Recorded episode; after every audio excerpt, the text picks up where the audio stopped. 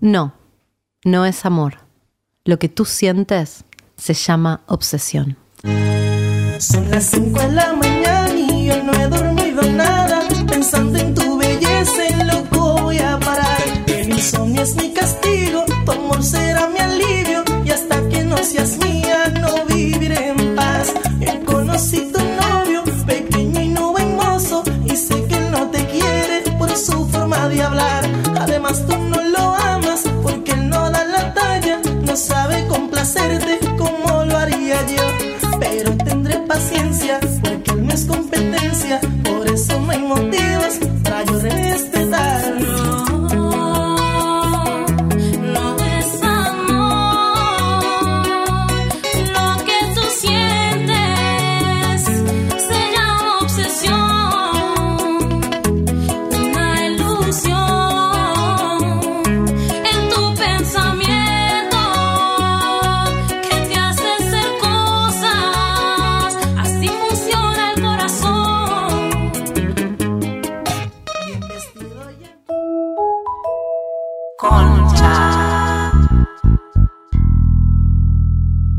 Bienvenidos a Concha. En este episodio, Concha obsesiva. Me gusta, me gusta el tema. Nunca presté atención que el que cantaba era el que sabía que ella estaba obsesionada y no el obsesionado. Me acabo de dar cuenta. Como que de afuera lo miraba él y decía, no, boluda, no estás enamorado. Él no, no es lo que vos querés. Con mucha claridad. Es que él no se da cuenta, ella se da cuenta. Él le dice. No, ella le dice. Él le dice. Él le dice.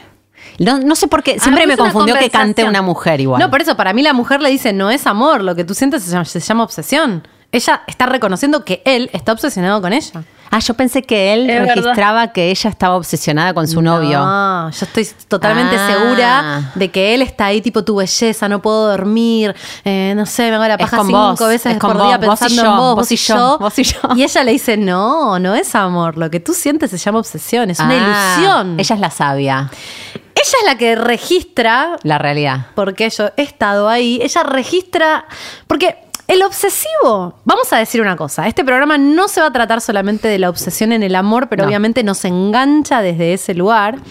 Y yo creo que eh, hay mucha obsesión que se confunde con amor, con un amor aparte eh, que te quema por dentro. Y para el objeto de esa obsesión, el objeto de esa obsesión Es un objeto. rápidamente se da cuenta que no tiene nada que ver con el amor, que está siendo víctima de un objeto. Por ahí al principio te comes el trip De que te aman. de que te ama y después rápidamente te das cuenta que es algo que no es amor. Como que te ve, ve a través tuyo, no te ve en ningún momento. Es un objeto de deseo y no te ve y no le importa ¿Puedo, tu deseo. puedo decir que yo sigo en otra ciudad y que por eso me cuesta meterme en la conversación? métete, métete. Perdón, no te estábamos ni mirando recién, gorda. Vamos a mirarlo. No, hija de puta, tipo, están solas hablando. Van a hacer que me obsesione con ustedes. Yo suelo, suelo hacer eso en la gente, así que es probable, gorda. A ver, ¿por qué te obsesiona cuando no te dan bola, cuando no te miran? Para nada. Nunca me pasó. Van a hacer que me obsesione.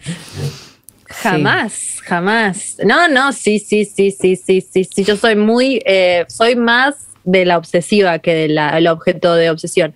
Pero tengo que confesar que he sido objeto de obsesión y que en dos minutos yo trato de salir rajando y el otro viene rarísimo, se pone rarísimo. Y vos decís, ¿qué le pasa? Como que enseguida descubrís, ¿no? Pero soy más de ser la obsesiva que el, del objeto de obsesión. Y estoy muy atenta a que no me pase todo el tiempo, todo el tiempo, todo el tiempo. Hmm. ¿Ustedes?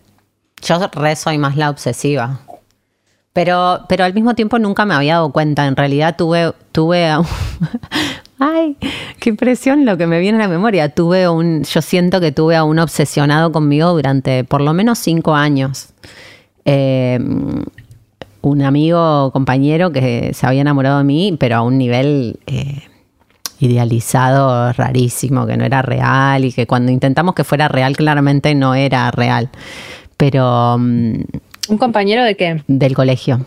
Ay, pobre, es la primera vez que es la primera vez que digo que él estaba obsesionado. Bien, boluda, porque si no soy yo toda la que me escriben los ex diciéndome es que conchuda, ¿cómo dijiste eso de mí? Sí. Siento que estaba un poco obsesionado él, como una fijación, ¿no? Es la obsesión. Y yo ahora, eh, eh, muy eh, congruentemente con el episodio, esta semana tuve como unos ataques de obsesión muy fuertes del lado obsesiva yo. Y mm, es muy doloroso obsesionar. ¿Qué pasa? ¿Pero por qué? ¿Qué, qué- qué- cómo son los síntomas donde te das cuenta que estás siendo obsesiva? Yo he Oh. sido adicta a cosas, soy muy adicta. Y siento que se parecen muchísimo. Hola, me soy llamo Laura. Soy adicta a cosas. Yo lo puse en Twitter. Hola, soy Dalia, soy adicta a cosas. Re. Re, boluda. Yo con cualquier cosa decís que no me drogo. Gracias a Dios, porque yo ya estaría muerta directamente. Re, yo hay drogas que no pruebo por eso mismo. Total. No, no. Y me doy cuenta que hay algo de la conducta compulsiva en la obsesión que me hace acordar a esos momentos y que me siento como los... O sea, cuando preparábamos, creo que vos, Dal, decías, como este episodio se toca con, con celos, con codependiente, con un montón de temas que ya tocamos. Abusada, todos. no hicimos abusada Uh, todavía, pero sí. Ah, no, violentada. violentada. Eh, pero sí la conducta, la conducta obsesiva se siente como ese, ese barril sin fondo del que no podés ni querés salir cuando estás obsesionando, como, como eso que de la adicción que, que te da pero te vacía inmediatamente como en el mismo movimiento. ¿Vos, Dal? Ni idea. Ah, no, yo creo que también si en ese camino obsesivo obtenés algo, obtenés algún resultado, igual no te satisface. Por más que Claro. vos seas muy inteligente, como yo, por supuesto, y consigas lo que estabas buscando, después te das cuenta que haberlo conseguido a través de la manipulación o de lo que sea que poronga estás haciendo, igual mm, no está Pero no bien, entiendo. o sea, igual no te satisface. Lo que ustedes dicen es, me obsesiono con una persona, entonces lo que hago es eh, estoquearle, eh, eh, ver todo, tratar de... ¿qué, qué es lo, ¿En qué se concreta? O eso, o- Depende. O, por ahí es una obsesión interna, donde no paro de pensar, me levanto pensando en la persona. Sí. Digo porque yo, con- de todos mis defectos, creo que este justo es uno que Qué no suerte, tengo. gorda, qué suerte. No, No- se lo nos a encanta nadie. porque en, en este, en este episodio descubrimos en la preproducción que Jimena está en, en- en este triángulo, en este caso, porque vamos rotando, ¿no? Vamos constelando y cada una a veces, o sea, yo estaba arriba en, en seductora, arriba, arriba, y como abajo, abajo. Y ahora Jimena está arriba, arriba, arriba, pero arriba como no por arriba, sino por este, la, cima de esta pirámide loca, en la cual, bueno, nosotros tenemos que tomar de arriba y arriba tiene que tomar de abajo. Siempre estoy abajo. No, Laura, vos Bueno, sos- en vos estos últimos dos, sana. gorda. Vos Se- sos la más sana. Se No, sabe se que sos está- la de mejor familia y, de, Se y la está más sana. desmitificando, se está desmitificando lo de la sanidad. Bueno, sí, perdón. No, Entonces, pero La me es pregunto, que ¿cómo funciona? Claro, Jimena está arriba en la parte en la que ella no se obsesiona este, y se obsesionan con ella, es objeto de obsesión, porque yo sé muchísimas historias de gente obsesionada, locos por Jimena, locos, y Jimena sacándoselos de encima como Tampoco tanto, tampoco tanto. Hace dos años, no sé si estoy mejor o peor, pero nadie no solo ni se obsesiona ni le gusto, nada. Cállate.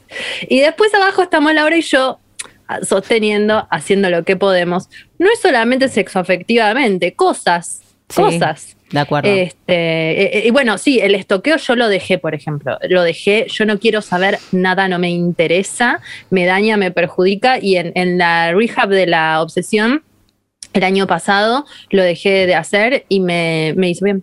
Mm. No lo hago más. Pero Dal, ¿cuál fue tu punto más bajo de obsesión? Hacer que, si podés contar también, Ah, ¿no? Como hacer claro, qué te no sentís- no, bueno, si no lo podés contar, no, pero me imagino que hay un momento No. donde decís, che, me- esto que hice ya mm, me siento daño. No, siento lo voy a mal". contar. Dale, Lo voy a contar porque yo sé que hay alguien del otro lado que le va a servir. Le va a servir. Eh, y de hecho fue acá, en este, en este lugar de madera, de montañas, Twin Peaks. Twin Peaks Constelando. Te hace entrar en la dimensión del inframundo, porque somos pocos, ¿viste? No hay mucha, mucha opción. Es como que es un pequeño mundo. Y mm, nada, tenía un novio que yo estaba, eh, sí, medio de celosa, creo que mini conté en algún otro episodio que me, me- nada, me re gustaba y, y- y a mí me parecía que, eh, siempre me hablaba de otra.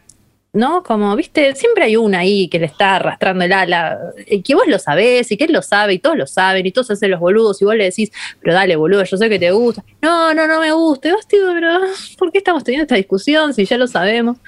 Em, nada, y él empezó a estar con ella o estuvo con ella y no me dijo, y yo me enteré porque alguien del pueblo me vino a decir, y entonces agarré y él estaba en una fiesta lejos, bastante lejos, acá en el, como en el kilómetro que te diga, y le convencí a una amiga que tenía auto, yo estaba en el pueblo, y le dije, llévame hasta el molino en el auto, y fuimos en el auto, esto yo tenía 16, o sea, Es muy muy Drive. sencillo muy sencillo a los 30, a los 16 era como un montón.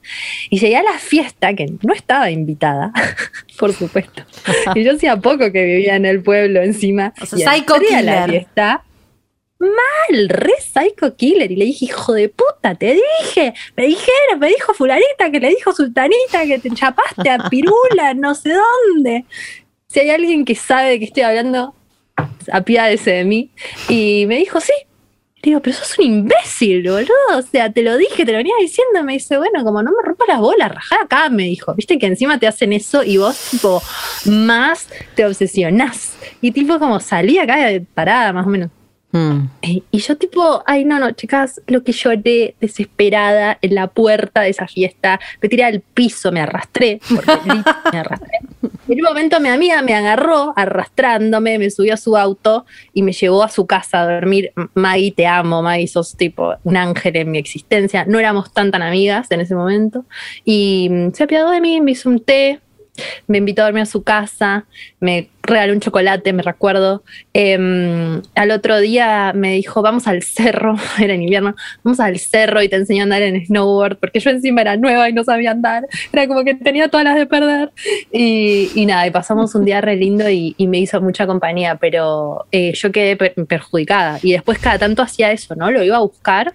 Ah, ese es el punto, porque para mí No hasta no ahí, tiene fin. Hasta ahí, bueno, po- listo. Si vos ahí cerraste la historia, él es un pelotudo, se No. terminó. Para mí no es obsesiva. Si No. después de esto seguiste hinchando, ahí se pone un poco obsesiva. No, claro.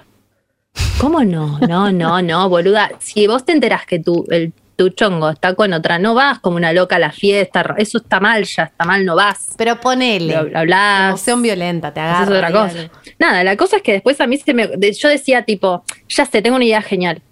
Voy a la casa. Por ejemplo, salíamos en el boliche, él no salía al boliche, no me lo encontraba en el boliche, y dije, ya sé. Yo sé, obvio, o sea, está esperando que vaya yo. Entonces, 6 de la mañana, porque el bondi no pasaba a la noche acá en el pueblo. Ay, 6 de la mañana, esperaba que sea la hora, me subía al, al bondi y me bajé en la casa acá también, re lejos, la loma del orto, y le toqué la puerta. Tipo, hola. ¿Y me entendés lo que hice? Y, y chavo me dice como, ¿qué haces acá, boludo? Estás loca, ¿entendés? Yo tipo, es que no viniste. Creo que me- no me acuerdo si me había dicho que iba a ir o no.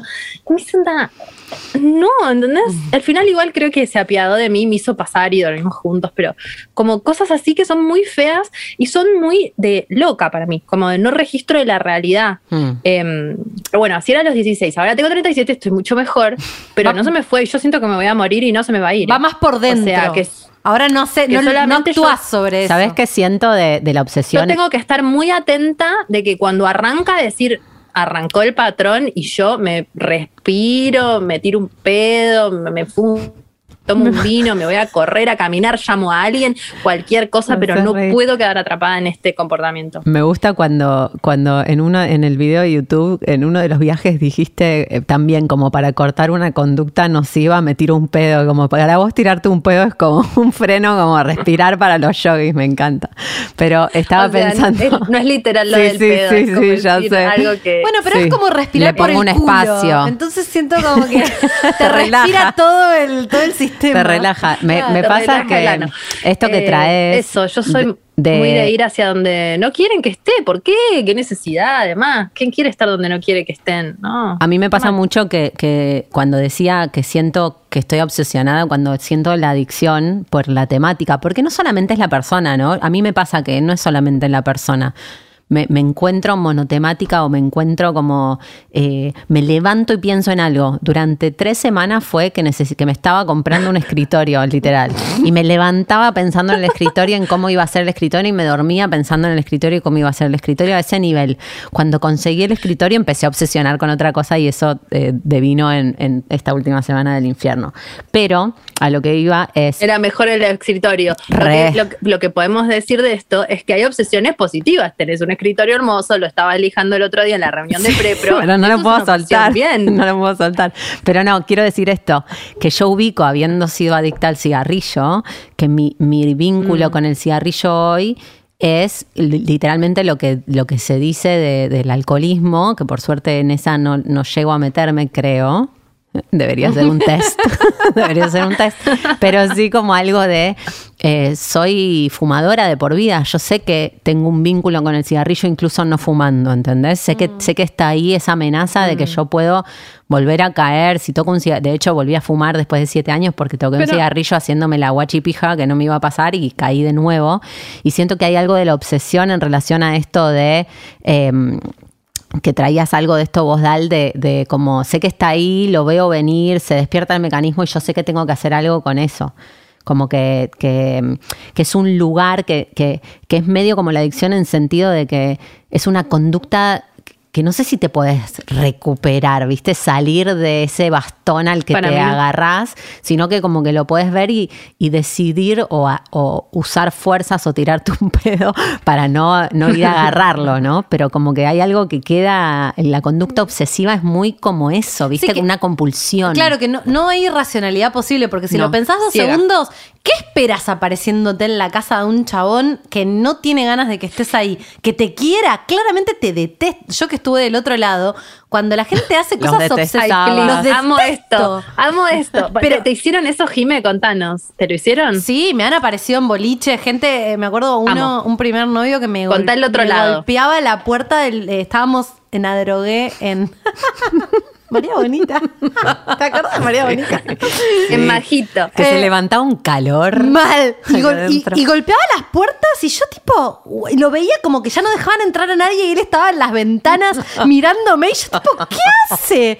Y ya había, le había dicho que no y me traía flores y, y iba a hablar con mis amigos y cada acción que él Sí. hacía eh, Para acercarse. Para, Para acercarse, acercarse. me alejaba Se alejaba más. directamente proporcional.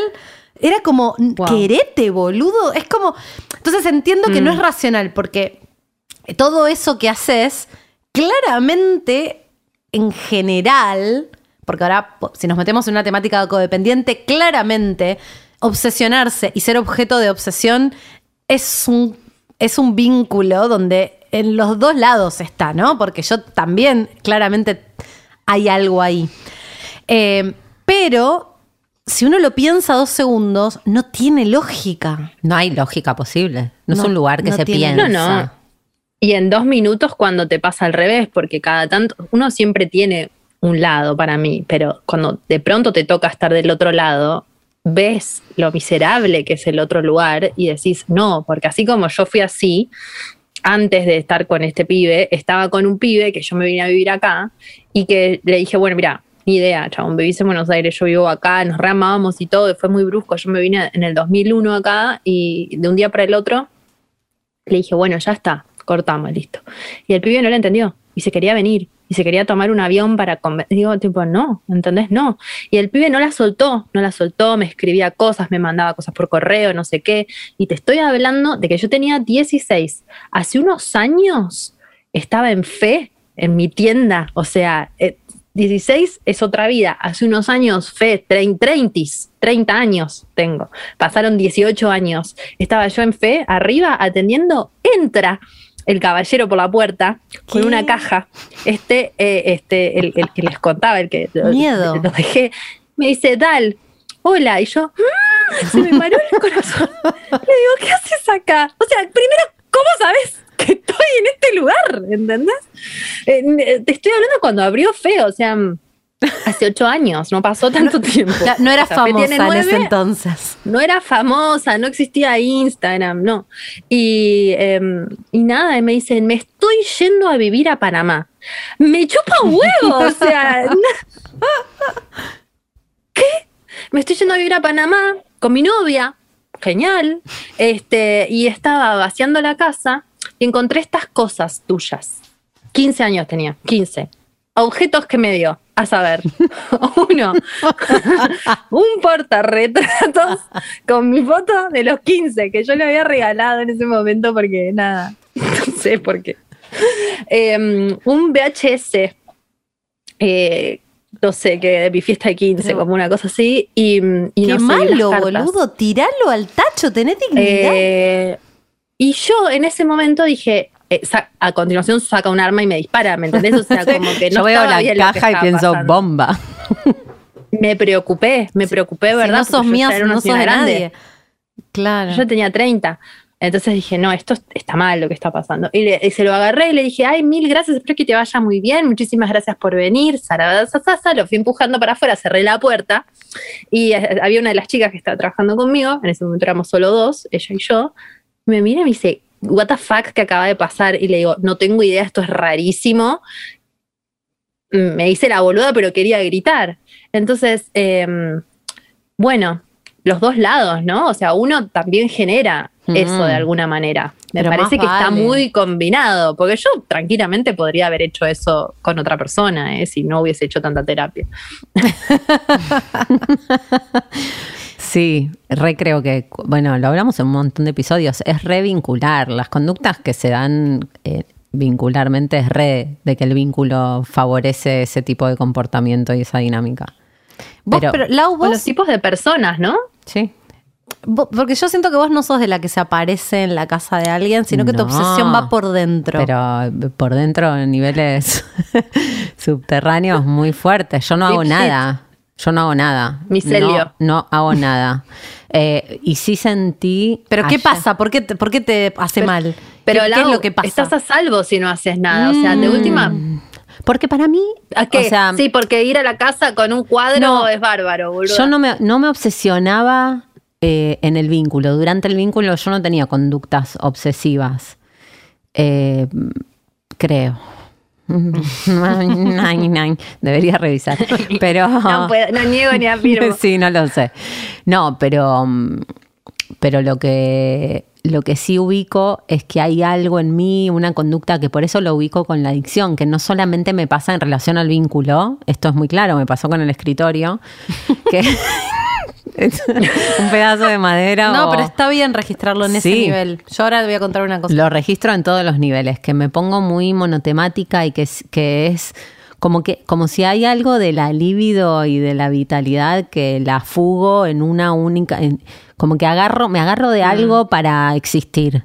Esa es la obsesión. Escúchame, vos tenés muchas conjunciones en el cuarto natal, porque yo tengo, soy pura conjunción y eso es re alguien con muchas No, yo tengo todas conjunciones, ¿verdad? También, ¿eh? Mm. Yo, eh, para mí es Bueno, como pero vos sos el objeto de obsesión. Ah. Lo mismo. Claro. para mí es como una combineta ariana plutoniana. Pero sí. para mí hay algo de lo que dijeron que es agarrar. Sí. Yo mi, eh, siento que Suelto. para mí lo más fácil de todo es soltar mi mecanismo de mierda, porque tampoco gano nada en este juego. So- Soy una perdedora. Digo, tampoco que estoy tan arriba en la pirámide. Para mí es re fácil soltar cualquier cosa. Yo me obsesiono con una serie. Y de repente, en el capítulo, anteúltimo capítulo, de repente se me bajó, se fue, no sé, la dejo de ver. Listo, se terminó. Algo, me, de repente me, me puedo obsesionar con algo, pero se termina. Me acuerdo que mi abuela. ¿Sabes qué? Iba a decir algo. No, no, por favor, No, hablando del escritorio de Lau. Mi abuela me regaló un cintillo de platino con un ¿Qué es un diamante. Es ¿Un- una- un un anillo de, de- de compromiso. Que cuando yo le pregunté quién se lo había regalado, le digo que te lo regaló el abuelo. Y me dijo, no. Los hombres eran muy caballeros en una época. O sea, tenía toda ¡A una la historia. pelota! Era, era como un tesoro que había dicho para mi nieta más grande, me lo regala. Yo Oh. uso el cintillo. Y un día en la cocina de mi casa lo pierdo. Listo. Como que fue como, uh, bueno. Se terminó. O sea, y a veces pienso en ese cintillo, como que digo, che, no está bien, tendría que haber agarrado, dado vuelta a la cocina, como que hay un lugar donde todo suelto, el, te- el tesoro familiar que mi abuela me dio en- con, con su último aliento de vida, Yo no te me quiero, chupó no tres carajos Era el, soltarlo. era el cintillo del, del amante de tu abuela y, y vos soltaste, ¿viste? No sé, no sé. Pero como, mí vos como suelto el cintillo, suelto Te todo. suelto todo. Suelto. sé, por eso te lo estoy diciendo, Suelto. pero el cintillo es simbólico del amor. Jimena, el cintillo es simbólico del amor. Tengo que volver a ese departamento a buscar el cintillo. Volvé con un pico y una pala, Jimena. Puta madre. Pará, escúchame, lo que yo te quería decir es que hoy este, estaba en Instagram, porque uno se obsesiona con Instagram, no. Estaba en Instagram y vi algo que me pareció muy interesante y hablaba de la gente que suelta cosas. Porque decía, la gente que suelta cosas eh, es porque elige soltarlas, o sea, sin validez, ¿no? Porque es de Instagram, pero elige soltarlas antes que las suelten. Y yo dije, "Puh, mind blowing. O sea, el que suelta, Se suelta está antes que lo defendiendo. Es re uraniano. Es re urano en lo afectivo, esa conducta de. O sea, no sé, porque yo a mí me dejan y suelto también. Si a mí me dejan, no me quedo enganchada y que, eh, pensando en que cómo voy y, y reprocrastinando. Si a mí me dejan, es como que digo, qué bajón, la paso mal, obvio, me, me da, me da tristeza y todo. Pero cero me quedo eh, craquelando. Como que digo, bueno, ya, no me quería. Suel realmente suelto. Mm. No es que. sos muy racional en eso. Está buenísimo, te felicito. Yo siento que cuando. Mm, no cuando sé si es racional. Puede ser que es una estrategia de defensa, pero Es una Lo estrategia siento como de defensa. La obsesión. intelectual, como diciendo, no, no hay nada que hacer acá, me retiro. Pero Es po- bárbaro. sí, puede ser eso, es medio intelectual. Pero ahí hay algo, un problema. no le ¿Cuál? busquemos. Ahora vamos a Bueno, preguntarle. Ahora sí. en un ratito tenemos una invitada que nos va a sacar todas estas dudas, porque acá simplemente estamos tirando miserias para que después ponerle marco teórico. Pero Yo- es interesante esta teoría del soltar. ¿Qué piensan, no? Tiene un poco que ver. Yo Como hay siento gente que... que- también maniáticamente suelta. O sea, yo maniáticamente agarro. ¿Y con quién estoy? Con maniáticos que sueltan, por supuesto. Bueno. Sí, ¿entendés? Pero yo soy la maniática Mm. que suelta y cuanto más suelto, más me quieren agarrar. Y se da una, un- una espiral del infierno en donde nada de lo que pasa está bueno. Mm. Sí, yo siento que en mi caso, por ejemplo, lo obsesivo es al margen de lo vincular, un lugar más eh, de, de posibilidad de evadirme de otras cuestiones.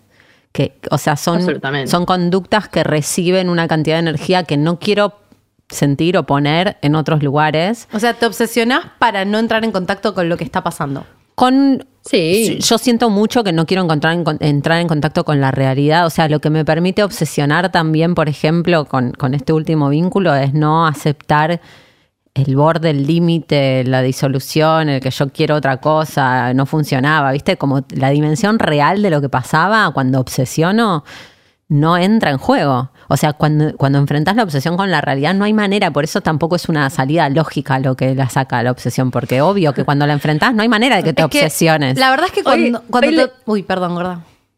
No, no, dale, dale. No digo que cuando te obsesionas, no estás viendo al otro, pero no te estás viendo a vos mismo tampoco. Porque por ahí, No. eso, eso que estás obsesionando, tampoco lo querés Es que tanto. definitivamente. No está, pero, pero hay algo de la conducta, y por eso yo lo siento muy pegado a la adicción, hay algo de lo real que, que yo rechazo cuando me obsesiono. Intencional, o sea, inconsciente, pero intencionalmente estoy escapando de algo real. No estoy queriendo hacerme cargo de algo que yo ya sé, porque me lo dicen, me lo dicen ustedes, me lo digo yo dos segundos después, y es muy claro que no, y que, y que no va por ahí, y que no es amor. De hecho, me lo dijiste el miércoles, como eso que te está pasando no es amor, y yo ya sé que no es amor, pero hay algo en mi Claro, conducta sí. que no se puede, mm, no se puede, eh, siento el descontrol en la obsesión. Y, y a mí eso hoy por suerte me genera angustia, pero al mismo tiempo entiendo que la, la conducta obsesiva eh, durante mucho tiempo, cuando uno no lo hace consciente, es la forma de no, de, de evitarte algo, ¿viste? De evitarte un enfrentamiento con algo que efectivamente te pasa. Yo hoy por suerte la fui corriendo a que lo obsesivo sea lo que no quiero, no lo que me salva. Pero inconscientemente creo que la conducta obsesiva inicia como un salvataje, ¿viste? Como un escape, como una salida posible de algo. Y es peor después la obsesión que la mismísima realidad, ¿no? Porque al final es mejor aceptar lo que está pasando que... Hoy le- lo que iba a decir es que hoy le decía a Nico, no, o sea, no te pido que entiendas lo que yo te estoy diciendo. No tiene, lo que yo te estoy diciendo no tiene lógica, pero es lo que me pasa. ¿Viste? Como que a veces uno no tiene lógica lo que siente, simplemente es lo que te está pasando. Sí. Y Igual- creo que para mí con la obsesión lo importante es, es verlo y, mm, poder hacer algo al respecto, ¿no? Como redirigir esa energía, diversificar la energía es muy importante Mm. también, Sí. detectarlo y no actuar en consecuencia, porque eh, es destructivo, es destructivo para el otro, es destructivo para el ambiente y después termina siendo redestructivo para una misma. Sí. Es que creo que dijiste algo que es clave, que para mí hay obsesión y enfocar toda la energía, la libido y todo en una cosa van mano con mano. Es lo mismo. Digo, sacándolo de la pareja, está también medio valorado en nuestra sociedad, el obsesivo del trabajo, la persona que no suelta, que está contestando mails hasta la última hora y que no puede soportar que decís, buen basta, gordo, soltá, ya está. Eh, para mí, ahora le vamos a preguntar a la, a la Sí. psicóloga, pero para mí hay conductas obsesivas que pareciera que son cosas buenas, que, La que son malas. La pasión, ¿no? Pero hasta hace La ambición. poco, la, la ambición, la pasión, era, hasta hace poco en algunas películas se ve como estar obsesionado con, a, no ser que películas tipo Atracción Fatal que están re buenas para ver como que te llevan a un límite la obsesión, pero si no, hay cosas re border en, los, las, en la música, como obsesión parece que si estás obsesionado estás enamorado y eso justifica cualquier cosa y es como, güey, para. Mm. Vamos a hablar con Carolina Ibarra, eh, una muy, muy, muy, muy amiga y psicóloga.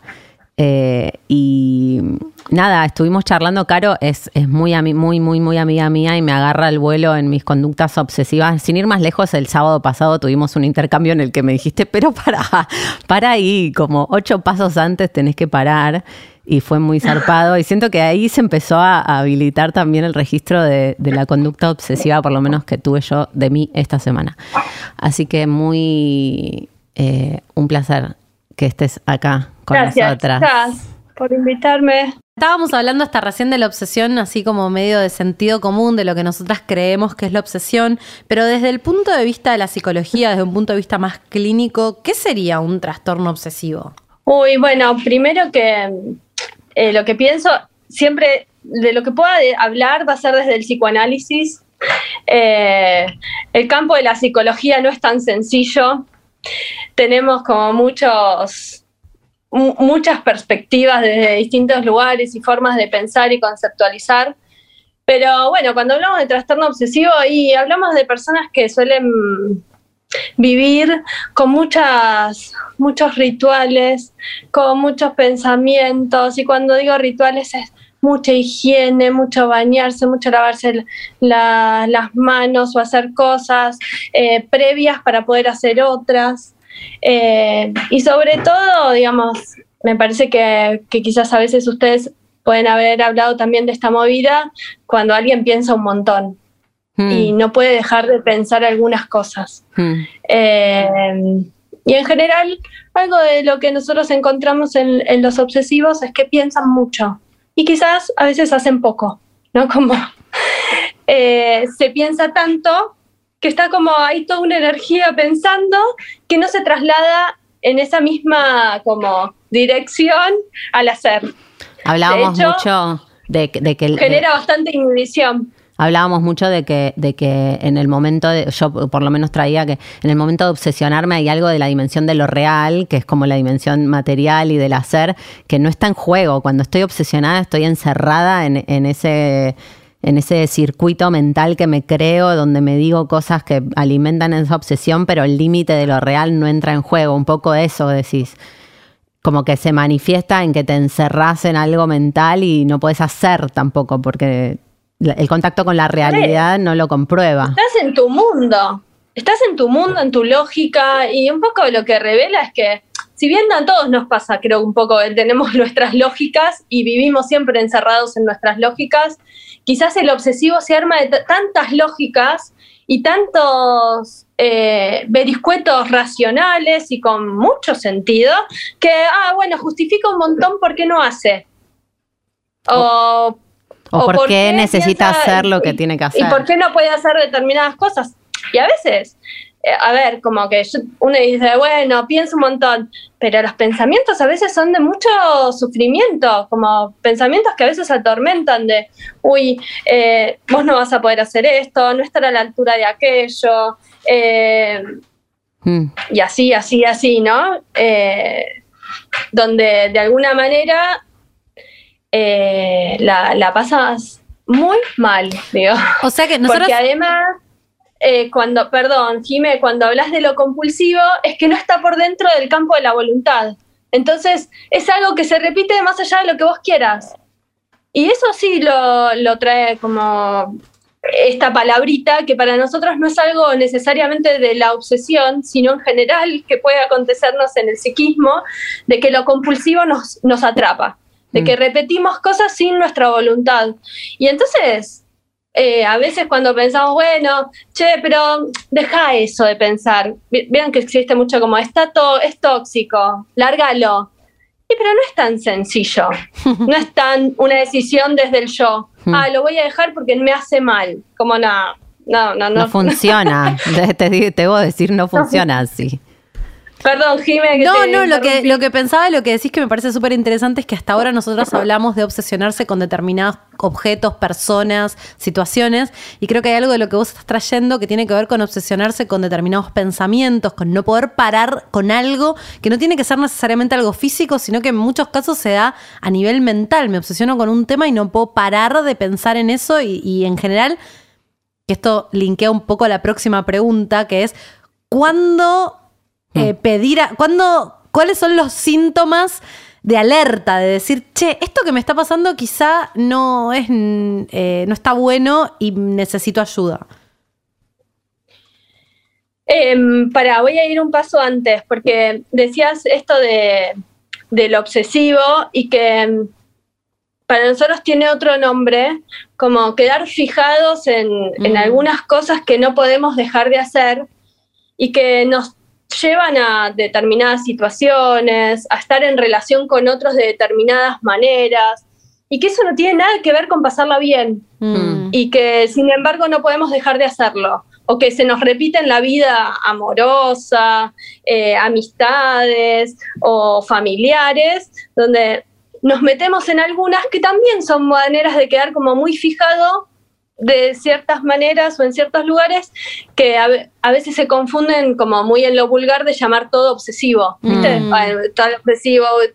Y es verdad, eh, en lo coloquial eh, eh, es, es llamado así, pero para nosotros en el campo de la psicología eso tiene distinciones, como, y, y que también en ambos casos se puede padecer de eso. Hmm. A lo que voy es no necesariamente, y yendo a tu segunda pregunta, no necesariamente tenés que tener una idea fija y con eso atormentarte. A veces las cosas van cambiando y sin embargo hay cosas que se repiten. Mm. Eh, y está bueno que suenen alertas cuando la pasás mal, cuando estás muy lejos de hacer lo que tenés ganas de hacer, cuando siempre al final encontrás una nueva cosa para postergar y, y poder encontrarle la vuelta a qué te está pasando que no puedes como acercarte a eso. Yo, Caro, ahora en mi, en mi caso personal voy sintiendo que me voy dando cuenta de eso, pero hasta no hace mucho no me daba cuenta que entraba en, en lugares en- de, los que no podía salir o de no, no, no me podía sacar, digo, esta conducta obsesiva. Y por ahí no me obsesionaba con temas específicos, no tengo una conducta que siempre obsesiona con lavarse las manos, ponele, pero sí ubico que en determinados lugares me quedo enganchada obsesivamente. ¿Cómo ahora yo me estoy dando cuenta? ¿Cómo uno, y no sé cuáles fueron los síntomas, ¿entendés? ¿Cómo, ¿Cómo uno se puede dar cuenta, digo, para alguien que nos está escuchando y que por ahí no tiene idea de que tiene una conducta obsesiva? Es esto de, eh, de ¿cómo, ¿cómo te das cuenta que eso te hace sufrir? por ahí no es algo, no, tiene un síntoma muy claro que vos Estás decís- sufriendo, básicamente. Claro, como- pasando pésimo.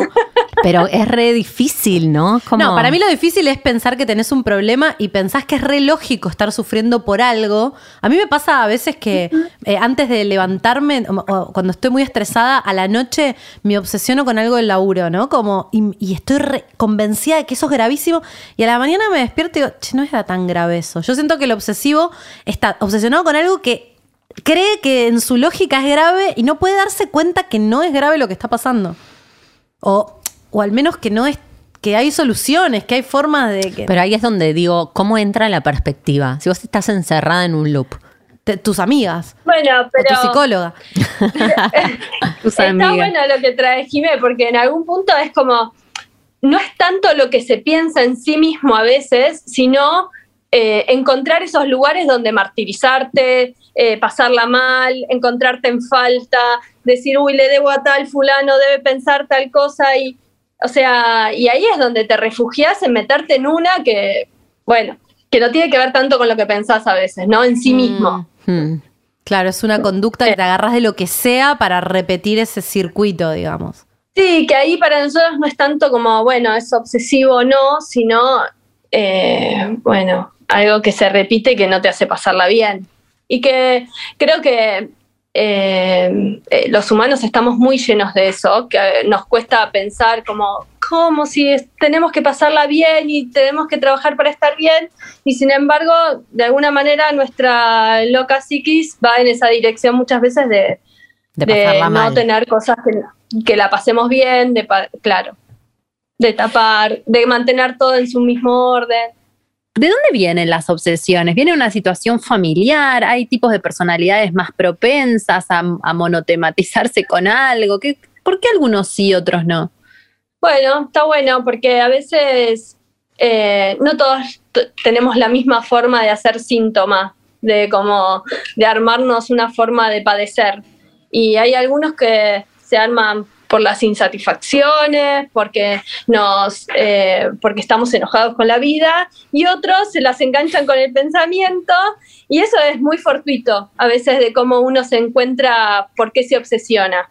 Eh, lo que sí, me parece que ese es un recorrido recontra singular, que cada uno va encontrando, bueno, cómo va padeciendo y cómo la va pasando mal. O sea, no siempre tenemos que tener muy en claro cómo la pasamos mal, pero sí me parece como de encontrar en los lugares que nos incomodan o que no estamos bien, poder abrir ahí una puerta para decir, che, ¿por qué me está pasando esto? Como, y ese es un recorrido de conocimiento que no se da del momento cero, es un, como un recorrido que uno tendrá que ver por qué le pasa eso que, que lo lleva a veces a una consulta, a buscar alguna respuesta en algún lugar y bueno, creo que ustedes que están en Astro también pasa que alguien se acerca diciendo, che, ¿por qué me pasa esto? Hmm. Y bueno, ese es ese recorrido que se invita a hacer de por qué se adolece así. Pero no es que hay algo, no hay algo específico que lleve a ser obsesivo, sino que es una forma de, de lidiar. Tal cual. Una forma de lidiar a veces con, sí, Hmm. con lo que nos pasa como seres humanos, con lo que no podemos controlar, con el cuerpo que Claro. no- nos trae un montón de cosas, con la vida que no- nos implica estar con otros. Y son distintos atravesamientos, no somos tan sencillos, eh, que nos impactan en nuestra vida y nuestra forma de constituirnos singularmente cada uno, que hace que cada uno tenga sus respuestas, ¿no? Ante ese agujero de la vida La- que no la- está dicho y que trae muchas cosas. Y esas muchas cosas no entran en, en las palabras. Hmm. Y para eso ahí se mete un montón de, de laburo psíquico para hacer con eso. Hmm. Y ese modo de hacer genera distintas formas de, a veces, de sintomatizar, por poner un término demasiado teórico. Caro, si bien por lo que entiendo, por ahí no es que hay una causa, no es que, bueno, si te pasó tal cosa en la niñez vas a tener estas conductas, sino que hay multiplicidad. Pero ahora que estamos en pandemia, ¿no? Hay situaciones que Sí. pueden ser como gatillar esto, por ejemplo, esto como de sentido común nos pasaba cuando pensábamos el episodio, decíamos, bueno, en, eh, en- pandemia, en situaciones de, de más estrés, si uno tiene alguna tendencia a esto, o por ahí nunca te pasó, pero te empieza a pasar ahora, es verdad que hay circunstancias coyunturales, pueden no ser la pandemia, puede ser otra cosa que por ahí de- de- aumenta aumenta o, o incluso hace que te pase algo que no te había pasado nunca. en relación al obsesivo, ¿no? Bueno, pero Eh. la pandemia en el sentido de que estás todo el tiempo encerrado en tu casa mirando qué pasa, qué hace el otro por internet, te, te- sabes las cosas que te inventás en la cabeza, en dos minutos te obsesionaste. Está buenísimo, sí, es que, bueno, la pandemia nos trajo algo que es muy zarpado, que es no tener corte. Vos podés ver todo el tiempo algo y estar en tu casa, porque no, no salís, no esto, todo pasa medio por la virtualidad y el teléfono, y los cortes no están tan claros. Entonces, eh, quedás pegado, y esta es una cuestión también de la época, a este consumo que todo el tiempo te trae el teléfono, donde podés quedar todo el tiempo en ese loop, como ustedes le dicen, ¿no? Como entrando y saliendo, entrando y saliendo, entrando y saliendo, sin saber qué buscas. Hmm, Eh, total. eso por un lado, y por otro lado, con, con lo de la pandemia, bueno, la, la obsesividad, si hay algo que, que, que se resalta es por su pulcritud, ¿no? Como por, por su higiene. Y creo que eh, a todos nos pasó que tuviste que tener registro de ciertos hábitos de higiene que antes no tenías, si te lavabas las manos, si ponías Mm. algo, si de esto o lo otro, de si los zapatos estaban sucios, limpios.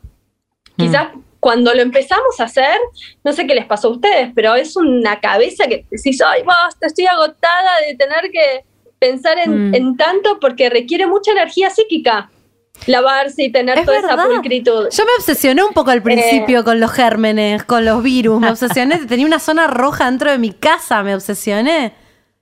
Bueno, imagínate a alguien que tiene esa tendencia, eso pudo haberse disparado a unos niveles como muy intensos. Y que por otro lado, quien más o menos se las estaba arreglando en la vida y tenía algo ahí, como a todos nos pasa, ¿no? La pandemia me pasa que estalló con todos los órdenes a la vez. Eh, nada, se le complicó cómo se las arreglaba. Y esto trajo más formas de, de sintomatizar, de, de- como de, de manifestarnos cosas, ¿no? Mm. Eh, incomodidades, ataques de pánico, eh, hábitos que no teníamos y que tenemos que empezar a tener, eh, lesiones en las pieles, bueno, todas estas cosas que, que hay una coyuntura entre lo físico y lo psíquico que ahí no se separa tanto. Mm. Traigo algo que, que dijiste que me pareció re interesante de la carga psíquica de la obsesión, ¿no? Como cualquier cosa que te obsesione, ya sea el trabajo, una persona, lavarte las manos, no importa en realidad qué es, ¿no? Porque depende de cada uno, pero el comportamiento en algún lugar es el mismo. Es como si el 80% de tu mente solo estuviera ocupado en eso. Te lleva un montón de energía estar obsesionado. Y cuando de pronto, porque a veces es como por corte, de pronto no estás más obsesionado con eso y decís, primero, ¿por qué estaba tan metido ahí? Segundo, ¿qué estaba haciendo? Eh, como cuánta energía disponible tengo, ¿no? Que puedo crear otra cosa, ir a otro lado. ¿Cómo, ¿Cómo funciona un poco eso? Bueno, es que eh, estás como dando cuenta de algo que ubicó Freud cuando decía, viste, che, si tenemos tanta energía puesta en los síntomas, es que esa energía se extrae de otro lugar. Si aparece como tanta energía puesta en algo, es porque efectivamente hay algo que de, de donde se extrajo y donde no estás mirando, no estás poniendo nada de Mm. eso. La evasión. Entonces, más energía ponemos en nuestros síntomas, en nuestra cabeza, en nuestros pensamientos, obviamente, ahí algo pierde. Y muchas veces pierde la conexión con el afuera, ahí, ¿no? Porque Mm. uno queda tan metido con lo de adentro, con el pensamiento, con lo que te pasa, con tu rollo, con lo que pensás que el otro piensa de vos, con lo que pensás que el otro pe- espera No, de te vos, vas, con lo te que vas. pensás. Te podés ir y ahí tenés un montón de energía psíquica destinada a tu mundo que todos la tenemos, ¿no? Y eso está bueno ubicar, no es que está mal tenerla, todos la tenemos en mayor y, mayor y menor medida.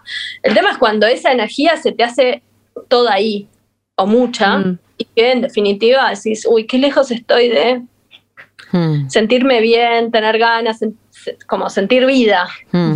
porque los pensamientos mucha vida no traen. ¿Y cómo haces para, ya- yo sé que estamos en un podcast, viste, pero ¿cómo más o menos, cómo haces para salir de ahí que te fuiste, te fuiste, te fuiste, toda tu vida puesta ahí, de pronto el resto se cayó, porque además es como, o sea, yo como obsesiva en recuperación, no voy a decir nunca recuperada, pero digo, de verdad te das cuenta de que se te empiezan a morir las plantas, no sé, te empiezan a pasar cosas en, en la vida que a veces casi no las registras tampoco. ¿Cómo haces para retraer tu, ener- traer tu energía de vuelta a tu ser? Y como todo recae sobre una decisión, ¿no? Mm. Y que algo de eso quieras recuperar. Como Mira, que algo de eso también voluntad. quieras cortar, quieras cortar. ¿Voluntad o, bueno, sí, suena como, pero es un basta, como diciendo, ahí no, no pasa lo que yo quiero. Como en los pensamientos, en todo ese mambo, está muy lejos de ser la vida con la que se vive, ¿no? Es como, es una vida que se fantasea, Mm. pero no con la que se vive y se siente. Pero hay, hay algo Eh, para mí, en, en mi caso, ponele, de que siento que, que esa evasión hoy ya no es. O sea, entiendo que, que ir hacia el otro lado o elegir una vida en donde poner esa energía que pongo cuando me obsesiono, a mí me genera una dificultad. Como entiendo que me voy a la obsesión porque me, me, me protejo, ¿no? Y desear eso otro implica como un cruce, digo, este, como pasar de, un- de una lógica a la otra, como salir de, de que, de que encerrarte mentalmente te da placer a registrar que querés cuidar a tus plantas y operar en la realidad. Es, es- no, no sé si es como una, no solamente es una decisión, sino que tenés que ir habilitando esa sensa, esa lógica, ese sentir que empieza a traducir la obsesión como un padecer y lo otro como un, como un deseo, ¿no? Como de que querés ir hacia allá. No sé si es solamente una, Sí. o sea, no sé, yo lo, lo atravieso no tanto como una decisión así tajante de decir voy a ir hacia allá, sino que yendo hacia allá también la pasó como el orto, vuelvo a decepcionarme, como, ¿no? Como un proceso. Es que es un vaivén, Claro. ¿no? Es como es una decisión que no es de acá para adelante, es un vaivén de la decisión. Lo que sí aparece es como una conmoción de que algo de como te la estabas arreglando decís basta. Ya no quiero. no. Sí, total. Eso Sí, Como- salir del Ves- Ves hechizo. las, plantas, ves las plantas muertas y decís, no, che, las quiero recuperar, me gustan algunas florcitas, no sé si todas, pero algunas. Sí, Y ahí vas, o sea, y eso a veces, esa conmoción te lleva a mover eh, algo, porque también tenemos esa pulsión de vida que quiere vivir distinto, porque no es todo este goce que nos aplasta y que eh, nos mete adentro. También está bueno ubicar que nos tenemos ese empuje con el que, que no- con el que nos conecta para afuera de una manera muy, muy interesante, muy intensa, Muy donde pasan otras sí. cosas de lo más divertidas. Sí. Me parece interesante eso que decís vos de, de, por- de para adentro, ¿no? Porque yo creo que el obsesivo no se da cuenta de que es algo tan introspectivo. O porque como el objeto de deseo está afuera, parece algo que tiene mucho que ver con el afuera y en realidad es un mambo de adentro 800 mil por ciento muy interno, muy íntimo y muy incomprensible por el afuera. Re. Es una, se arma, el, el obsesivo es como una conceptualización a un nivel brutal donde arma un paradigma es perfecto de que explica todo como es muy propio, porque solamente su lógica, eh, y en la que sostiene una distancia con el afuera, porque si hay algo que no les dije del obsesivo, es que tanto pensamiento evita sentir Mm. Mm. el obsesivo no se el, el obsesivo no se angustia tan sencillamente ni nada por el estilo. Está todo tan racionalizado que uy hay metros No le allá entra lo una que puede bala. pasarle a alguien que le pueda estar pasando algo no sé. Eh, che mi viejo está en una situación médica re complicada pero bueno está bien lo están viendo los médicos está tal cosa está tal otra y sin embargo y chabón qué te pasa no chabón chabona no sé qué te pasa con eso Mm. Me estoy dando cuenta de algo. que yo cuando empecé el episodio contá. dijo que yo no era obsesiva, pero entendiendo un poco lo que estás diciendo, Caro, con respecto a lo que la obsesión es, me reobsesiono con el laburo yo. Y eh, me entro en unas lógicas del infierno y me aíslo de todo y todo pierde, las plantas se me mueren, no como. eh, no, pero, pero como siento que a veces pensamos que la obsesión solo es como el amor. Eh, o cosas que me Mm. gustan y en realidad no es que yo no estoy haciendo ese laburo y digo me encanta, pero me obsesiono con eso. Eh, no, me- no lo digo de esa Ay, manera. Jimé, sí. Te voy a decir dos cosas, porque Por favor. eh, pasa un montón de que, por un lado, hay un chabón que se llama Deleuze, eh, filósofo así francés, que decía que el capitalismo nos tomaba esa energía livinal para hacer una producción y ser muy productivos. Mm. Efectivamente, ¿no? Hay mucha energía que se destina ahí y que está muy bien vista. claro. que se destine Muy en valorada. esa producción y que es que la mejor, me, nada, usás esa energía para eso, bárbaro. Imagínate los exitosos. No hay nada que reprocharles, Hmm. pero sin embargo, sobre eso pueden pasar muchas cosas que no estén nada buenas en, en- el bienestar de la persona. Sí. Eh, eso por un lado como marco de, de- de en el mundo que vivimos, pero por otro lado me parece que traes algo que es interesante de pensar que las cosas no son tan blanco-negro, no es que soy obsesivo, histérica, sino que todos tenemos algo de estas cosas que eh, son distintos rasgos y en algunas cosas que nos obsesionamos más y en otras que nos pasan otras, otras lógicas que la cosa no es tan pura, digamos que eh, son conceptualizaciones que nos permiten como explicar un poco nues- nuestros actos, nuestras formas de ser, Mm. pero no es que se nos vienen encima y entonces soy una obsesiva total, hecha y derecha, eh, sino poder usar como estas categorías para poder nominar a veces lo que nos pasa Mm. y, Observar. y que y, que y observarnos y que sí eh, hay formas a veces que encontramos, como pueden ser las obsesiones en el trabajo, que pueden ser más productivas y que no, no, no joden tanto,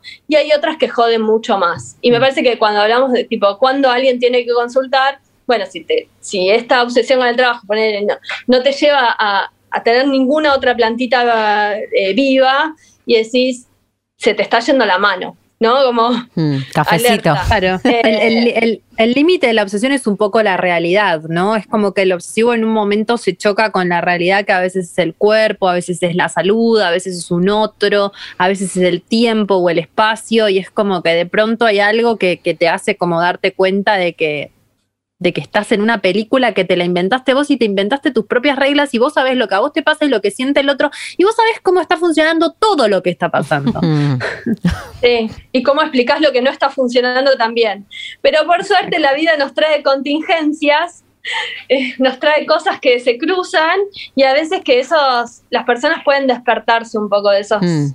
sueños que nos mandamos en el estado diurno. No Mm. solamente soñamos como durmiendo, sino soñamos en estas películas que nos hacemos y que, bueno, a veces por suerte nos pasan contingencias que no siempre tocan la tragedia y que nos despertamos un poco y nos hacen pensar cosas distintas, poner algunos parates, decir, che, por acá no quiero ir más. mm. Y algunas amigas que a veces también nos amarrean y dicen, pará, Frena ahí, gorda. Te fuiste a la garcha. te fuiste, pará, te estás yendo Sí. y todo puede ser posible. Y Sí. no, Sí, no anclamos en ningún lugar. sí, literal. Bueno, ¿Cuánta data Sí. nos estamos llevando? encantó, es una genia ella, es una genia, es una genia. No, es bárbaro. Caro, ¿y qué, qué- qué voz de esperanza le damos a la gente? O sea, ¿qué, qué- cómo- ¿en qué momento uno dice, yo esto, o sea, que tiene que ver con, con una insatisfacción en el momento de acceder a consulta? Porque yo te cuento algo que nos pasa, que no sé si Sí. Lau te contó. De pronto nos escriben como, chicas, creen que, que te cuentan una cosa y vos, yo qué sé, ni idea. O sea, no sé qué decirte, anda a terapia, ¿no? Entonces, como en qué momento uno tiene que consultar con relación a este tema, ¿no? Cuando una obsesión deja de ser, ay, voy a ver qué está haciendo el chico que me gusta o trabajo muchas horas, o sea, sin que sea que te pasas la noche haciéndote películas mirando a quién le comentó ni si dejas de comer. Digo, ¿cuál es el punto medio entre eso para una consulta del psicólogo? ¿Quién sabe? ¿Quién re sabe? personal, ¿no? Perdón, Dali, yo estoy como vos. Cuando te escriben, decirle, ¿y qué sé yo? Y yo también digo, ¿qué sé yo? Claro. En realidad, cuando alguien me parece que se le prende una lucecita Claro. y tiene un interrogante, ahí hay una puerta de entrada. Si Como sentís que es- necesitas ayuda es porque necesitas ayuda, amiga. Sí. Ese es el consejo Sí. que te vamos a dar hoy. Claro, fíjate, o sea, si pensás que algo te puede dar una... Porque un poco de lo que hablábamos la otra vez con Lau es, che, de esta no, sal- no salimos solos de la película. Mm. Mm. Y, Mm. y después podemos encontrar distintos modos. Yo hablo desde el psicoanálisis, pero bueno, hay muchas personas que encuentran otros modos. Digo, la astrología puede ser otro. O se van a Eh, correr, hacen running. Mm. O hacer running. Sí, Y se obsesionan Bueno, con el eh, running, que es una obsesión más saludable. Sana, por lo menos. claro. Nunca me pasa eso. a mí. Nunca una obsesión Eh, sana. pero bueno, nada, como que hay distintas formas de buscar ayuda. Me parece que de la película no se sale tanto solo. eh, y está bueno encontrar otros con el que poder interlocutar sobre lo que nos pasa y, y poder encontrar la mejor vía que me parece que pueda romper un poco con las lógicas internas.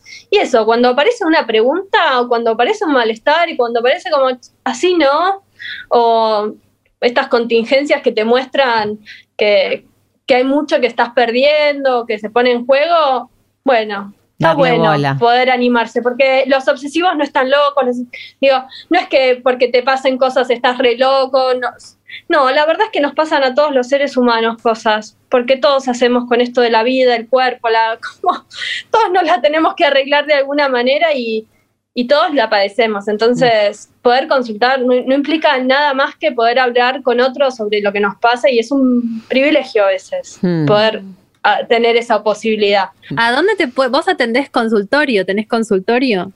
Sí. ¿A dónde te pueden en encontrar o contactar el que necesite ayuda? Mi mail es María Carolina Ibarra, qué plomo.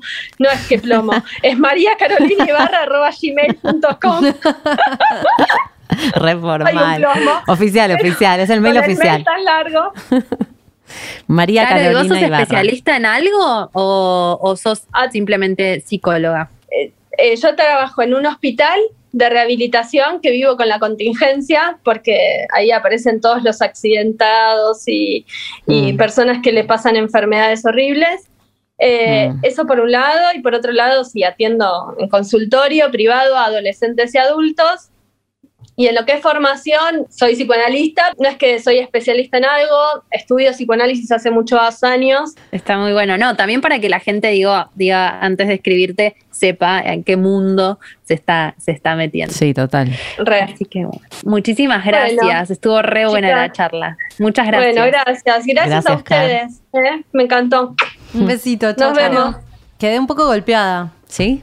Te metiste, Gorda, en, te te metiste en que el sos espectro. con otra cosa Sí, que no es una persona. Me di cuenta que no me obsesionan los vínculos, me obsesiona, pero ¿sabes qué sentí? Como todo el tiempo que hay algo de que lo que te obsesiona es lo que sentís, que si no está te vas a, eh, te vas a destruir. El bastón.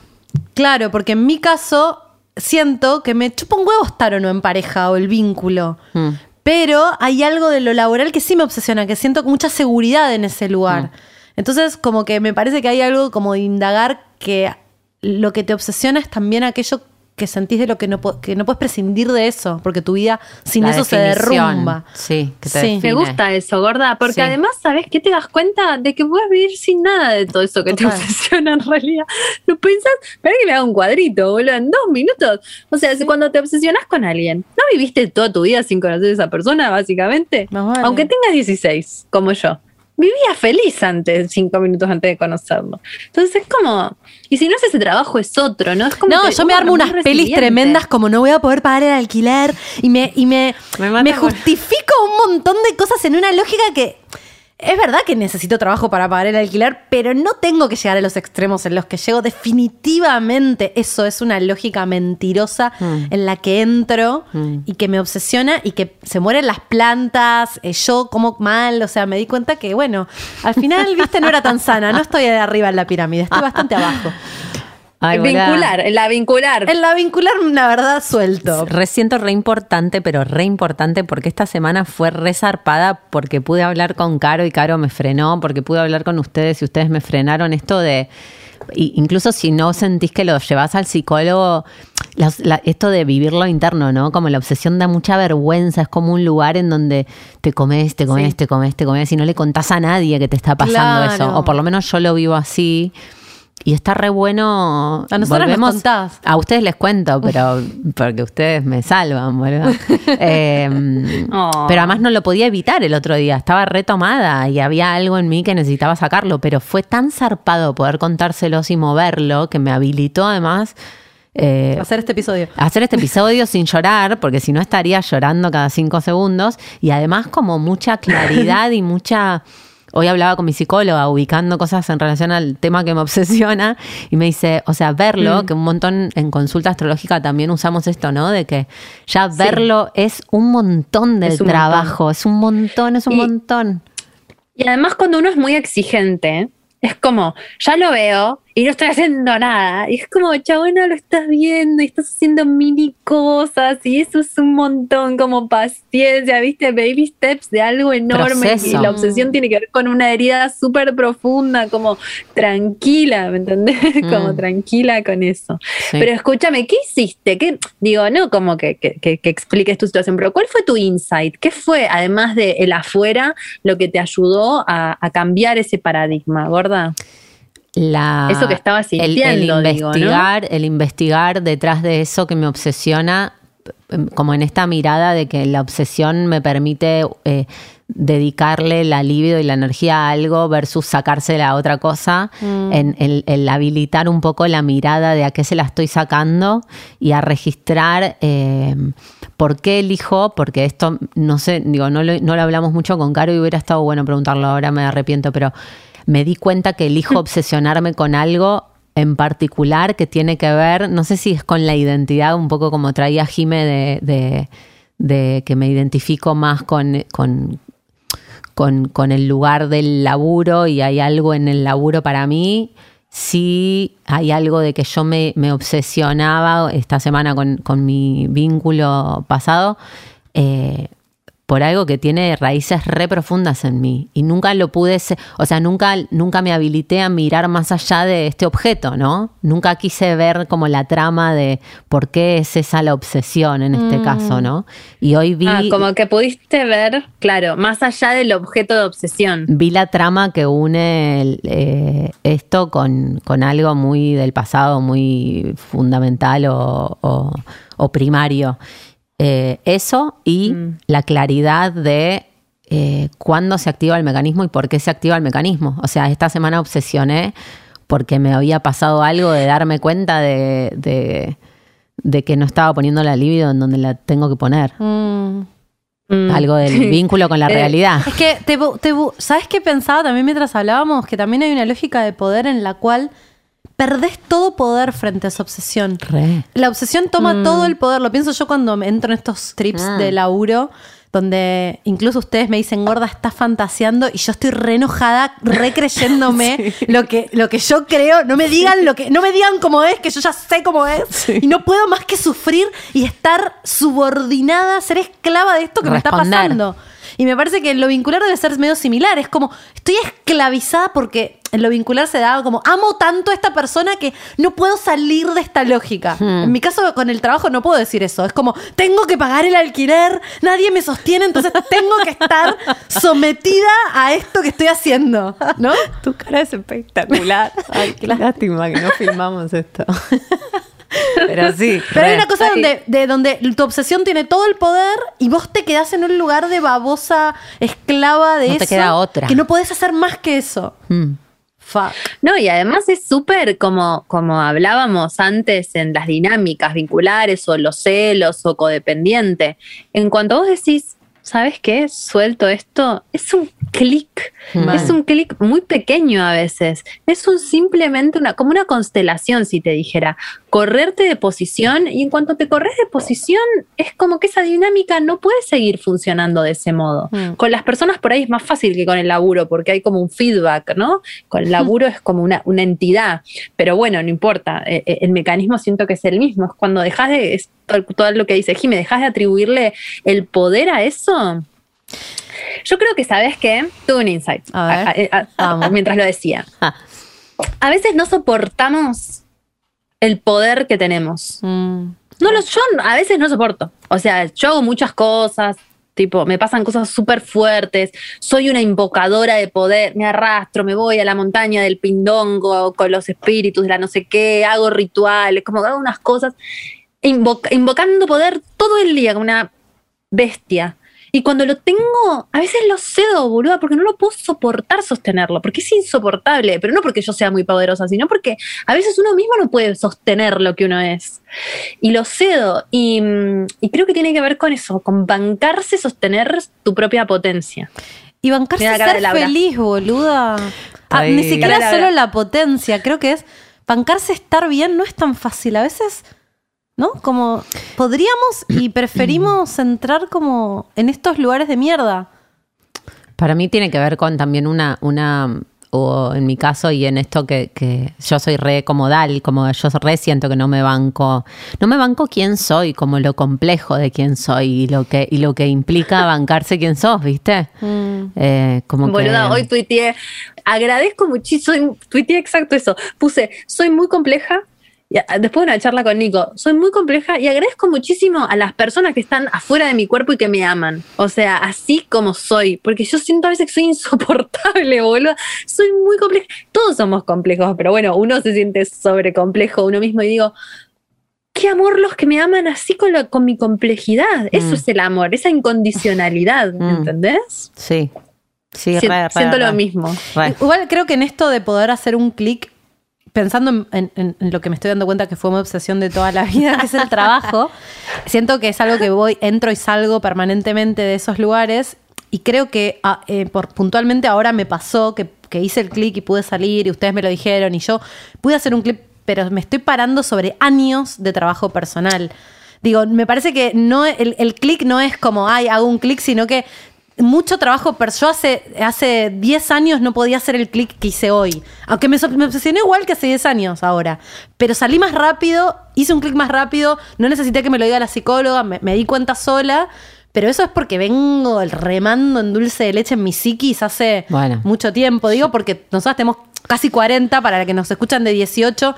Sí, no es que- hagan un proceso. Se lo, lo Es dijo. que es así. Lo dijo, loco. Lo dijo, ¿eh? La un poco, no, un poco lo que yo pensaba cuando Caro traía eso de, de lo de la decisión. Claro. Coincido es que, en que hay una decisión. O sea, yo la primera vez que fui a terapia me acuerdo de, que- de que me dijo por qué venís y le dije, no sé, pero como que, y sostuve un espacio, te- había algo en mí que entendía que yo tenía que, tenía que estar ahí, de algo tenía que salir, como que no tenía la claridad Ay, de que... que me haces acordar a mí cuando fui a terapia con Vivi por primera vez hace como dos años. Eh, fui toda como muy bien vestida, llegué tarde, me perdí. ¿Viste cuando te, me pasó de todo y me senté? Me dijo, ¿por qué venís? Y yo le dije, ni idea. Ah, sí, por lo del capítulo de Concha Responsable Emocional que hablamos hoy. Digo, estoy acá porque me pasó esto, que ya me pasó hace 500 veces y no para de pasarme, necesito ayuda. Pero es muy gracioso como uno cree que va por algo. Y Y, va por después cosa. empezás a abrir y a abrir Mm. y a abrir y a abrir. Y hay algo tan grande atrás de esa pequeña cosita que es tu alerta o tu, tu alarma. Entonces a veces también hay que confiar en el, en el proceso terapéutico Sí. interno de cada uno que Sí. dice, esto me hace un toque de ruido y después vas, tenés un quilombo padre, ¿entendés? Hmm, Pero caso sí, padre, literal. Sí creo que lo que a lo que Caro iba con la decisión yo lo re- lo, lo resiento en relación al compromiso que, Mm. que con el que me metí ahí sufriendo, no queriendo ver, viste, como yendo y viniendo en esto que identificábamos de que bueno, vas y venís, querés ver un poquito del otro lado y después te recagás y caes en la obsesión de nuevo y bla y bla. Pero hay algo que sostiene como una idea de que en realidad es mejor no estar en esa.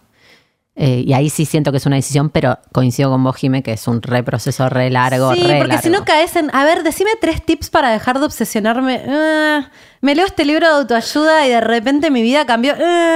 Sí, no, boludo, no. hay que laburar. Hay que Pero eso- laburar. pero eso Yo que se me obsesiono con el laburo. Ella quiere obsesionada con La laburar, concha boludo. de Dios, no puedo salir. Ay, que laburar.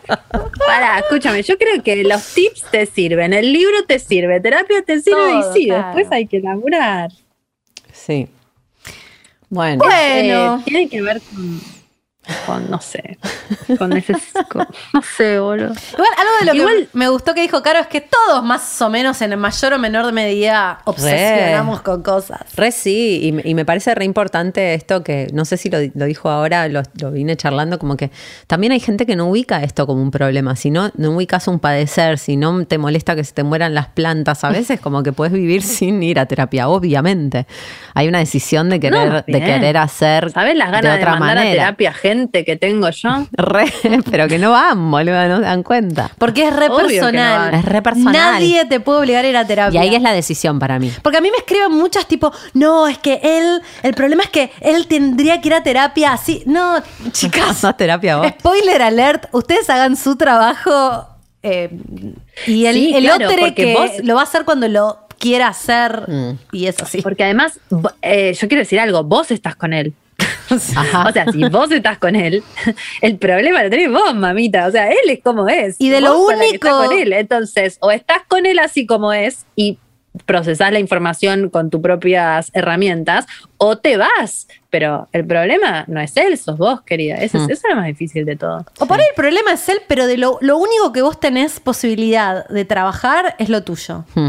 Yo he sido Claro, esa que le compra libros de autoayuda al otro. Yo he sido ese ser del infierno, ¿entendés? Yo a un exnovio le compré un libro, tus soñas erróneas. Así, como creyéndome que el problema... Me mata además el título. Bueno, Tus zonas trato- erróneas es como, sé- hay un error, no sé corregilo, cómo es no muy me- duro. ¿Cómo No, no está me- bueno ese libro, boluda. Yo lo No, releí. está buenísimo el bueno. libro, pero ¿qué me hago? Trabaja en vos, boluda. Deja de querer. ¿Viste cuando lees un libro y todo el tiempo estás pensando, esto es real? A mí me pasa, leo astrología y digo, claro. Esto es real. Esto, por eso, ahora entiendo. Que no, gorda, pensá en vos. El otro que se curta, el otro que haga su camino. Está perdiendo plata la que se enamora, dijo Casu. Ay, Más sí, está perdiendo boluda. plata la que se obsesiona. Escúchame, yo quiero decir una última cosa que la voy a tirar medio así ya ahora en el cierre. Pero mm, las obsesiones a veces llevan a cosas que no están buenas, como por ejemplo matar a alguien, Mm. eh, romperle la casa, romperle el auto, romperle la nariz, Re. no sé, violarla. Mm. Eh, no hablamos de Eh, eso, ¿no? Pero ahogarle el conejo, cocinarle el conejo. ¿Cómo era? ¿Qué hizo la mina? Cocinarle el conejo, Cocinarle cocinarle, el conejo, hervirle el conejo. Digamos, si no se trata, Mm. No hablamos de la gravedad del asunto, pero conozco historias que no terminan bien. Entonces, atención, alerta, Bueno, alerta roja. Ni hablar pedir lo que, ayuda. lo que, lo que no, no trajimos mucho como, como la palabra, pero lo que se conoce como TOC, ¿no? El trastorno obsesivo compulsivo que te deja sin poder hacer nada. eh, de, de todo lo que te ocupás de hacer para, para estar Bueno, sano y salvo. Jack Nicholson en Eh, Mejor, Imposible. Sí, no puede hacer nada esa persona porque no puede caminar, no puede abrazar, no puede tocar, no puede. Pero a mí me parece que si estás en esa, eh, clara, es claramente necesitas como. Sí, te, sí, te das cuenta que necesitas ayuda. Sí, sí. Como tenés Alguien- que cerrar la llave de tu casa cinco veces y poner el volumen. Vos tenés esa, la del la del volumen. en par. Es re inofensivo. Así empezamos. Así bueno, en algún lado así está. Re. Bueno, Así que bueno, si, si se sienten raris, pidan ayuda. re. Y, y si no, este, siempre hay una amiga, una amiga, un amigo que puede asistirte. Y también hay asistencia psicológica gratuita. Busquen, porque yo sé que hay. Así que busquen, Hmm. busquen. Bueno, muchas gracias por estar del otro lado. Si sos mi ex y estás escuchando esto, te quiero decir que ya no me gustas más, que te superé. ¿Y sabes qué? Volvió. Él volvió, estábamos bailando en el boliche en el verano, después de todo eso que pasó, me vio con otro bailando muy felizmente, uno alto, con los bigotes así parados como Dalí, porque era un payaso que venía a hacer un show acá al pueblo. ¿Era Nico? Me vio con él. Volvió, señores, no, era uno que era igual a Nico. Volvió, señores, volvió y me dijo, ¿sabes lo que me dijo? Que fue lo último que me dijo, lo último que hablamos. Cuando quieras volver a estar conmigo, yo voy a estar. Ah, Así que ya ven, tu objeto de obsesión en dos minutos, cuando te ve distraída con otro pasándola bien, puede volver. Pero vos no vuelvas. Yo sí. Con esta frase inspiracional. Si, si mis ex me escuchan, quiero decirles. Perdón, yo también me obsesiono, pero no con ustedes. Me obsesiono con el laburo. Entiendo, I feel you, brother. Pero bueno, yo me creía mejor y al final no soy mejor. ¿Vos qué le dirías a tu Lau.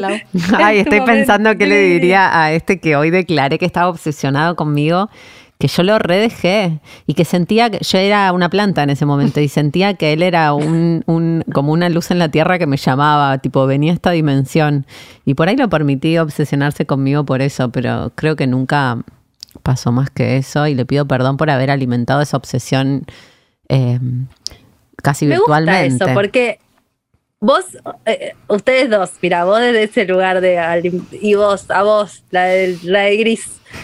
Hay un goce, hay un goce en que Obvio. alguien se obsesione con No, vos. no, ¿o te juro que no. No. Yo no sé si gozaba, porque creo que nadie gana cuando sucede, pero, mm, pero sí siento que no, no, no la corté. Yo no diría que es goce, sino que al principio ese nivel de atención me da seguridad. Porque digo, ay, Eso. me gusta, este, este, este que está conmigo no, no le va a gustar ninguna otra, Soy no se va a ir. Eh, no, y pero, pero muy rápidamente eh, no, no lo gozo, muy rápidamente me, me- me empieza a dar fobia eh, y es un bajón. Mm. Eh, bueno, problemas. Como siempre, Sí, hoy sabes que hoy cuando me sentí mejor después de mi sesión de terapia dije, esto no va a agarpar para Concha. Bánquennos cuando estemos mejor, queremos estar mejor. Si empezamos a estar mejor y le va mal a Concha, ¿qué nos va a pasar? Vos decís que somos como los Boluda, artistas yo- que son felices y, y- y dejan de ser creativos. Sí. No creativos, como Yo que tengo la gente... tantos problemas que me voy a morir así. ¿Qué estás jodiendo, boluda? O sea, yo estoy mejor cada día, pero tengo problemas para hacer concha hasta los 150 años, no te preocupes. Perfecto, yo también. Che, Pero igual hace vértigo. 25 horas que estamos Sí, hablando de esto. basta. Chao, vayámonos. Está bien, Obsesionadas. estamos obsesionadas con la Obsesionadas obsesión. con. Muchas gracias a todos por estar del otro lado. Visítenos en nuestro canal de YouTube, youtube.com barra concha podcast. Muy pronto, en menos de lo que ustedes creen, vamos a tener una nueva página web. Así que estamos evolucionando en el ciberespacio, volando por adentro de los cables de internet que van abajo del océano. para llegar a todo el mundo en imagen, video y voz. Mi nombre es Dalia Walker y me encuentran en Instagram como arroba la Dalia y en Twitter como arroba la Dalia A y a nuestro podcast que se escapó de Instagram por haber, haber sido censurado, lo encuentran en Twitter como arroba concha podcast y ahí subimos todas las novedades, los episodios estrenos y cosas lindas que nos dicen. Así que nos encuentran por ahí. Yo soy Laupasa Lacua y me encuentran en Instagram como arroba laupasa con doble S. Y yo soy Jimena Outeiro. Me encuentran en Instagram y en Twitter como arroba Oujima con J. Muchas gracias nuevamente por estar ahí. Los esperamos el próximo episodio de Concha Podcast. Con chao. Concha.